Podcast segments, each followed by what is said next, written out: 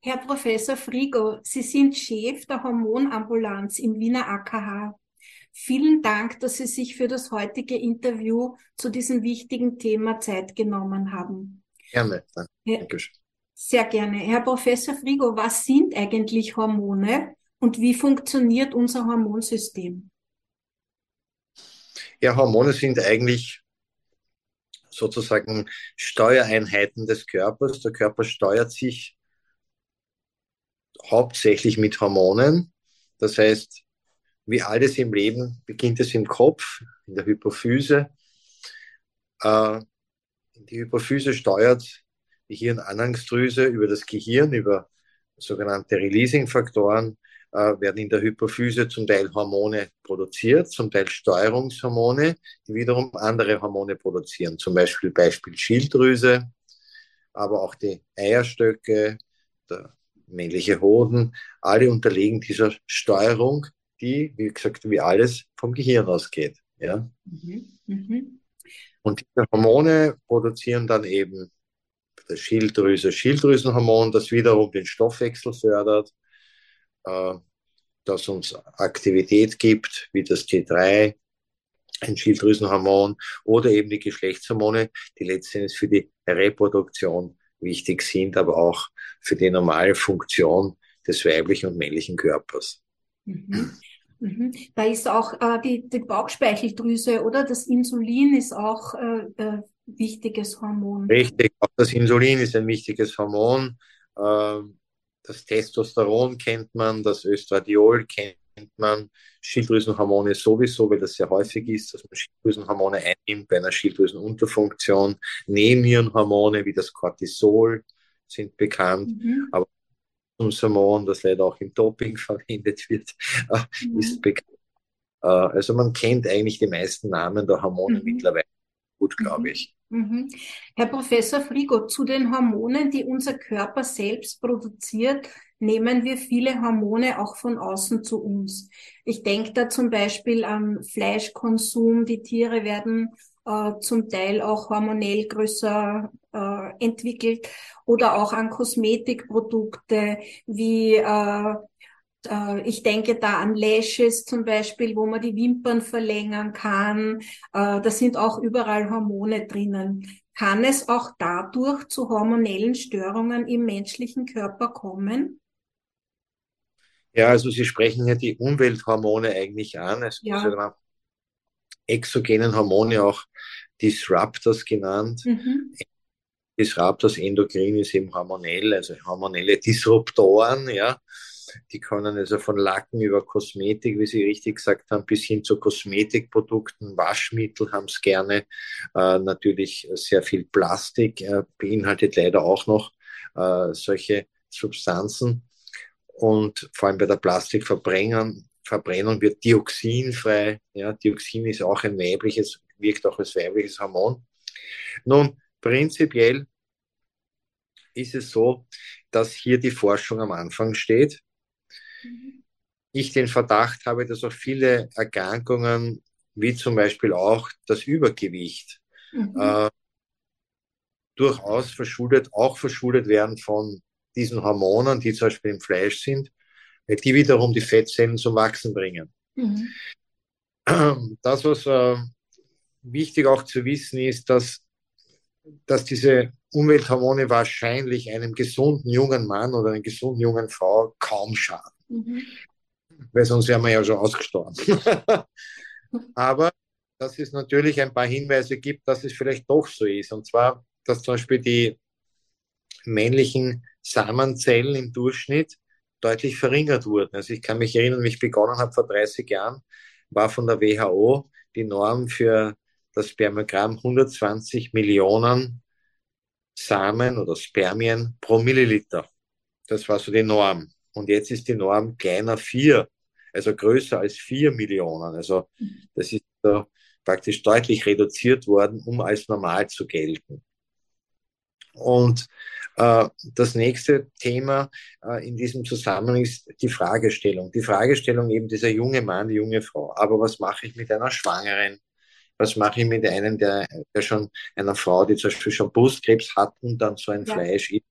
Ja, genau. was älteren Menschen oder mit einem Kleinkind. Für die sind natürlich diese Umwelthormone besonders interessant, ob es hier doch zu Schädigungen kommen kann. Mhm. Mhm. Sie haben jetzt schon äh, ein wichtiges Thema angesprochen. Ich wollte Sie fragen, können Hormonstörungen auch Auslöser für Krebs sein? Ja, es ist so, äh, prinzipiell wissen wir heute über Krebs nach wie vor nicht sehr viel. Wir wissen, dass einige Krebsarten wie der Gebärmutterhalskrebs äh, auf jeden Fall mitverantwortlich sind hier Viren, zum Beispiel beim Gebärmutterhalskrebs die HPV-Viren, Human Papilloma Virus, HPV, ja, dass eben eine Impfung dagegen sogar hilft, also eine, eine erste Impfung gegen Krebs gibt. Wir wissen aber auch, dass es zum Beispiel bei Brustkrebs Hormonrezeptoren gibt an diesen Krebszellen, an diesen Tumorzellen, und diese Hormonrezeptoren, das sind Östrogen, Progesteronrezeptoren und auch sogar andere Hormone zum Teil. Und wenn ich also quasi in dieser, wenn ich jetzt Brustkrebs habe mit diesem Östrogenrezeptor positiven Tumor, dann äh, spielen Hormone insofern eine Rolle, dass sie das Brustkrebswachstum verstärken. Mhm. Mittel wirken auf diesen Brustkrebs. Ob es tatsächlich Brustkrebs allein auslöst, das ist eher unwahrscheinlich. Mhm. Warum ist es unwahrscheinlich? Weil äh, ganz einfach erklärt, in der Schwangerschaft steigen die Östrogenwerte bis zu 100.000, also von ungefähr 100, 150 auf 100.000, mhm. 50. Ja, das sind so die Östrogenwerte, die eine Frau in der Schwangerschaft hat. Das würde ja bedeuten, dass eine Frau, die ein, zwei Schwangerschaften hinter sich hat, auf jeden Fall Brustkrebs kriegt. Mhm. Umgekehrt ist es aber so, wenn zum Beispiel ein Melanom auftritt in der Schwangerschaft, Melanom kennt jeder, ein bösartiger mhm. Haut, der eben auch Östrogenrezeptoren ähm, an der Oberfläche hat, dann wächst dieses Melanom extrem schnell und ist doch extrem gefährlich. Mhm.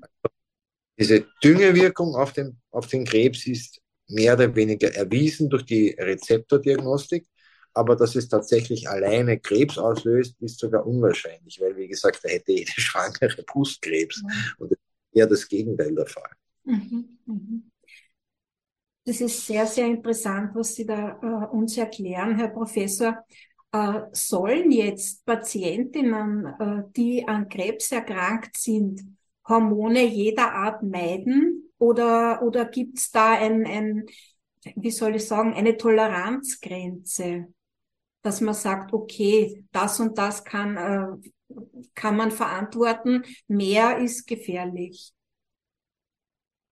Ja, also das ist auch eine, eigentlich eine sehr schwierige Frage, äh, weil natürlich zum Beispiel Brustkrebspatientinnen auch unter der Menopause leiden, speziell wenn sie Chemotherapie bekommen haben und sogar früher in die Menopause kommen und ist für uns ein großes Thema, weil man natürlich so einer Patientin, äh, vor allem wenn sie sogar Antihormone bekommt zur Therapie, wohl kaum ein Östrogen geben kann und das wäre auch sicher nicht sinnvoll. Es kommt also mal darauf an, welches Hormon. Ich kann aber so einer Patientin männliche Hormone geben, die helfen manchmal auch, oder Alternativen. Äh, es gibt hier Soja-Rotklebpräparate, die hormonell wirken, aber nicht gefährlich für die Brust sind, weil sie auf den Beta-Rezeptor wirken, der eben nicht so gefährlich mhm. ist. Äh, oder ich weiche zum Beispiel im Fall von diesen Hitzewallungen, Schweißausbrüchen, Schlafstörungen auf Antidepressiva aus, wie mhm. Cipralex. Mhm. Das ist möglich. Beziehungsweise, wenn der Brustkrebs schon oder überhaupt der Krebs schon länger her ist, dann verändern sich die Dinge wieder. Aber im Wesentlichen äh, ist es ein sehr schwieriges Thema, das wir nur quasi umgehen können. Wir müssen das dieses Thema umgehen, um eben der Patientin trotzdem zu helfen. Mhm, mhm. Okay. Äh, Herr Professor, es gibt viele Brustkrebspatientinnen, äh, die an Hashimoto erkrankt sind, einer Autoimmunerkrankung. Äh, kann da ein Zusammenhang hergestellt werden oder trifft das zufällig aufeinander? Ja, also bei Brustkrebs und Hashimoto wird natürlich viel geforscht. Äh, wir wissen, dass der, dass der Hashimoto eine Autoimmunerkrankung ist, die auffällig, nämlich die Schilddrüse betreffen. Also in kurzen Worten, der Körper bildet Autoantikörper, also Antikörper gegen die eigene Schilddrüse. Das ähnelt wie einer Transplantatabstoßung letzten Endes, auf, allerdings dauert das viel länger und zerstört sozusagen die Zellen der Schilddrüse selbst, bis die Schilddrüse praktisch in einer Unterfunktion oder einer überhaupt nicht mehr funktioniert. Und diese Störung des Immunsystems hat natürlich auch unter Umständen einen Einfluss auf den Brustkrebs und entsprechend, äh, ich kurz, äh, auf den Brustkrebs, äh, weil die Immunologie auch beim Krebs eine große Rolle spielt. Jeder weiß, wenn man immunologisch schlecht ist, kriegt man leichter eine Infektionserkrankung, aber leider auch eben scheint hier das bei Krebs auch die Immunität eine Rolle zu spielen. Mhm. Aber eine Therapie, eine echte Therapie ist leider noch nicht wirklich bekannt. Man kann beim Hashimoto eigentlich nur den Schilddrüsenausfall durch Schilddrüsenhormon kompensieren. Mhm, mhm. Herr Professor, wie kann man bemerken, dass im eigenen Hormonhaushalt etwas nicht stimmt, dass man rechtzeitig äh, einen Arzt aufsucht? Ja, also das ist an und für sich, an und für sich äh, äh, immer die Selbstbeobachtung für uns das Wichtigste. Wir wissen ja zum Beispiel, weil wir den Brustkrebs gesprochen haben, äh, dass mehr oder weniger mehr als die Hälfte der Brustkrebstumoren äh, von der Frau selbst getastet werden. Die geht ja. dann zum Arzt, sagt, da habe ich was. Nur 20 Prozent in der Mammographie und ungefähr 10 Prozent, wo wirklich der Arzt äh, einen Brustkrebs ertastet. Also eine relativ kleine Chance hat, das selbst zu ertasten. Und dementsprechend ist es auch bei den Hormonen so. Gut, eines der wesentlichen Zeichen ist nämlich bei der Frau, wenn die Menstruation unregelmäßig wird, gestört wird, das ist sicherlich einmal ein, ein sehr gutes äußeres Zeichen. Äh, es gibt ein weiteres Zeichen, vor allem bei Kinderwunsch, wenn die Frau kind, äh, versucht, ein Kind zu bekommen und es funktioniert länger nicht. Dann gibt es äh, ich würde so taufen, kosmetische Zeichen, zum Beispiel eine unreine Haut, vermehrte Körperbehaarung bis hin zur Haarausfall. Das kann dann eben ein Zeichen einer, einer Überfunktion der Nebenniere sein, beziehungsweise ähm, ein zu viel an männlichen Hormonen. Das wäre so ein Zeichen. Und dann auch psychische Veränderungen sind oft äh, ein, ein, auch ein Zeichen, also Stimmungsschwankungen, wie es auch jede Frau von der mhm. Zyklus her kennt, treten was ich häufiger auf, diese berühmte Watte im Kopf, wobei natürlich die Frau generell unter Veränderungen des Hormonhaushaltes quasi äh, liegt. Zum einen eben auf die schon angesprochene Menstruationszyklus, wo sich die Hormone laufend verändern. Dann gibt es äh, Tagesschwankungen auch der Hormone. Monatsschwankungen. Dann gibt es eben Schwangerschaft und Stillperiode, auch wieder andere hormonelle Situation, wie ich schon gesagt habe, mit hohem Östradiol in der Schwangerschaft. Und dann letztendlich auch die Menopause, wo die Hormone um das 50. Lebensjahr absinken und wo dann in der Postmenopause auch wieder eine völlig andere hormonelle Situation vorherrscht. Mhm, mh. Äh, wie können Hormonstörungen generell behandelt werden? Sie haben jetzt gerade gesagt, äh, Schilddrüse, Autoimmunerkrankung kann nur substituiert werden. Äh, ja. Was, was ist bei anderen Hormonstörungen oder wie kann man da behandeln? Gut, also prinzipiell glaube ich, ist das schönste Beispiel, das Sie selbst gebracht haben, nämlich das Insulin. Mhm. Also zum Beispiel einen, einen Zucker habe und mein Zuckerwert ist jetzt statt unter 100, 200 in der Früh, dann ist jedem Menschen klar, dass man zum einen den Zuckerwert bestimmen muss und zum anderen dann eine gewisse Menge Insulin spritzen muss, damit ich wieder in den Normalbereich komme. Und das gilt eigentlich für alle Hormone.